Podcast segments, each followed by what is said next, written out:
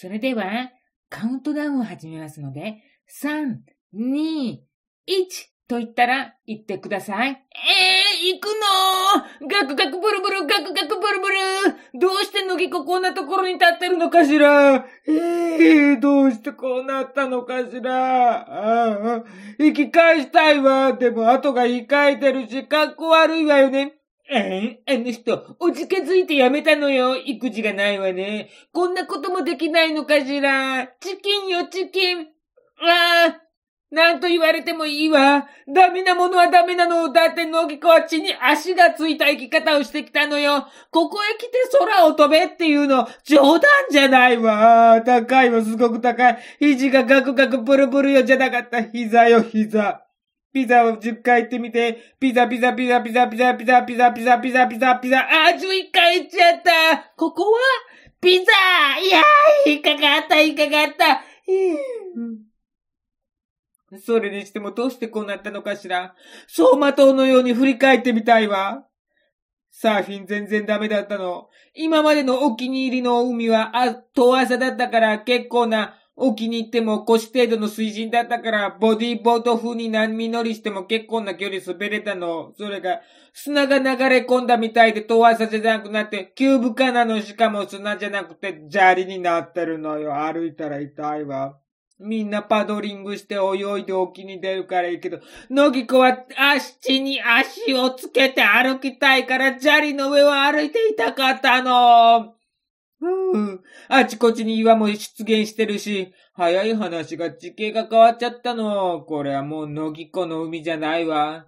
早々に切り上げたらマスターから、行きましょう。って言われたの。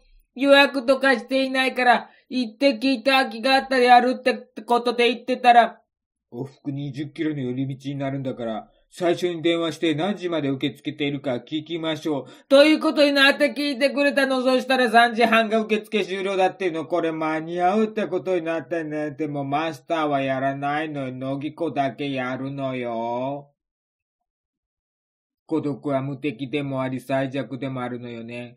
でももう、のぎこ子供じゃないんだから、腹くくるしかないわよね。これくらいでビビってたら何もできないわ。のぎこ必勝の年なのよ。で言ったのよ。そしたら受付に万万万って表示されてるじゃない？マスターに言ったの。満席ってことだから諦めましょう。これでいいのよ。やった。ふふ。やらずに済みそうね。マスター諦めきれずに受付に問い合わせてみたの。これ、空いてないんですか？ってね。そりゃ空いてないに決まってるじゃないの。だからまんまんまんまんまんまんまん。朝から晩までまんまんまんまんまんまんまんなのよ。前行った時はメンテナンス中でできなかったの。その時はね、内心ほっとしたわ。今日はね、まんまんまんまんまんまんまんまんまんでできないのよ。聞くのは一時の恥。聞かぬは一生恥かかないの。乃木かはそのスタンスで生きてきたの。いちいち聞かなくてもわかるように予約状況が表示されているのよ。マスターは聞いちゃったの。そしたら受付のお姉さんが、1名様ならできますよ。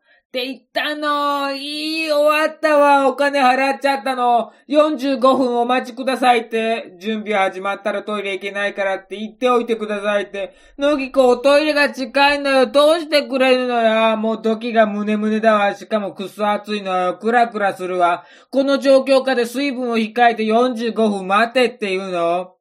お土産先に買っておこうかしら。ああ、何見てもお土産が頭に入ってこないわ。そうこうしてるうちに45分経ったの。集合場所に行ったわ。野木子人の他に若いお姉さん二人組と親子三人組がいたの。動画撮るから同じグループ同士でやっちゃうっていうのよ。まずは器具を体に装着したわ。左足から入れて、右足入れて、何これ重いわ。まあ、のぎこの重い体を支えるんだから、これぐらい重くないとねって、誰よ、のぎこが重いって言ったの？確かに最近のぎこ重くなったわ、ストレスかしら。甘いものを平気で食べてしまうの。これは秋から真剣に毎週しまなみ海道を走らないと痩せないわ。その後ビデオを見たの。安全講習10分よ。どこを持つとか、持ってはいけないところとか、姿勢とか、くるくる回ったら元に戻す方法とか、足を振ったら向きが変わるからまっすぐ正面を向いてくださいって。後ろ向きになったら危険だから足を下ろしてブレーキをかけてくださいって。それができなかったら腰と首を痛めるっていうの怖くない？脅されたのよ。怖いわ。野木子は宇宙一どんが臭いから後ろ向きになってしまうのも確実だわ。そしてね、利き手でここをこう持って、もう一方の手でここをこう持ってっていうの。野木子の片手には自動移動とカメラがあるのよ。片手しか取れないじゃない。これって命綱は半分しか持てないってことよね。そうよね。もうこの時点で後悔しかないわ。誰でも簡単にできるって言うから納得したのに、そんな一歩間違えたら偉い痛い目に遭うしかも全て自己責任だってそれ先に言ったよね。のぎこが、明日来なかったらどうしてくれるのよ。そしてスタート地点に行ったの。スタート地点はね、川の向こう側にあるの。そこには小舟で渡るの。最後の清流とか言われてるけど、水面見てる心の余裕なんてなかったわ。小舟を降りてゴツゴツした岩の合間を抜けて、木でできた階段登って、もう死の階段よ。そして自分で器具外してって、ここは乃木子のわけはね、すんなり器具外せたの。他のお客様は緊張してたのかしらね。絡まってうまく外せなかったわ。乃木子、ここだけは貫禄勝ちよ。ふふん。そしたらスタッフのお姉さんが、お一人で参加されている方から行きましょうって。えー、ぼっち参加の乃木子乃木子の顔見て言うな。えー、乃木子最後に行っちゃおうかと思ってんだのよ。皆さんの行っちゃった具合を見て、体が回るんか回らないか、どうすればまっすぐ前向くのか確認しようかと思ってたら、まさかの一番スタートなのよ。信じられないわ。器具をワイヤーにセットしてスタート地点に立ったの。何この景色何もかもが下に見えるわでは腰を落として器具に身を委ねてください。3、2、1と言ったら25秒間の空の旅をお楽しみください。あ、あの、左手もロープ持ってた方が回転しにくいんですか？ここを持ってた方がいいんですか？で、自撮り棒を持ってる状態で、ロープなんて持ったらカメラ機能しないじゃん。でももうそれどころじゃないわ。えー、どうしよう。それは関係ないです。右手で器具をしっかり握ってたら、回りませんから。え、え、そうなの？そうなの？片手だけで器具持って大丈夫なの？両足だけでなく左手もチューブラリンってもいいって言うの？ああ、この人、ここへ来てスタッフさんに何か言ってるよ。きっとビビってんのよ。さっさと言っちゃいなさいよって後ろの人思ってるに違いないわ。えー、言わないで。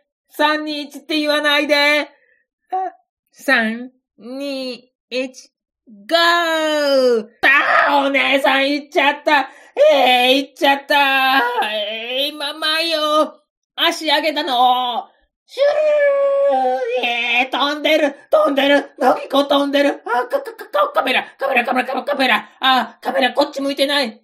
空の方向いてるわ。あ向きちゃんと調整してなかった。あ、どう思っても、どう思ってもカメラが空向いちゃう。あ、体が丸、丸、丸、丸、丸。よく、よく、よく、右向いてる。立ち泳ぎしてる時と、こんな感じで方向転換して、足で空を切って、あ、今度は、今度は左向いちゃった。全然周りの景色見る余裕ない。シュルルルあー、ゴールが近づいてきた。足伸ばして、綺麗に着地しないと。ザザ終わった。乃木子の四万十の空の旅は終わったの。向きを直すのに精一杯で恐怖を感じる暇も、雄大な景色も、を見る暇もなく終わったわ。のぎこ、後でね、動画見てたらのぎこの頭しか映ってなかったの。一応マスターが斜めから撮影してくれてたし、スタッフさんのサービスで iPad で正面から撮影してくれてたっていうのもあるから見ることできたんだけど、もう足バタバタさせてるだけなの。何この見苦しいスタイル。本当なら映画で、ヒャッホーイって陽気じゃないといけないんだけど、もう自撮りののぎこの顔なんて凍りついて無表情なのよ。というわけで、野木子、四万十川のジップラインを経験してきたの。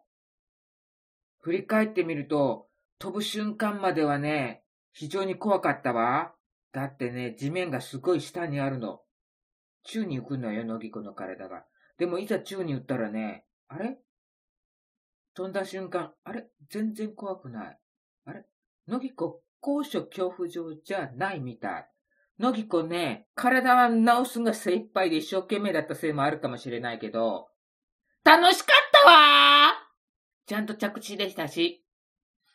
まあ、もう一度やれって言われたら今度はね、四万十川のじゃなくってね、子供の城のにするわ。子供の城のは750メートルもあるからかなりの迫力よ。四万十川のはね、多分100メートルぐらいじゃないかしら。でもね、景色はね、子供の城側の景色が1としたらね、四万十川の景色はね、4万10よ。めちゃめちゃ景色いいから。でもね、ぼっちで行ってぼっちで飛ぶのよ。なかなか行くようにならないわ。そうだわあの人が遊びに来た時に誘えばいいのよ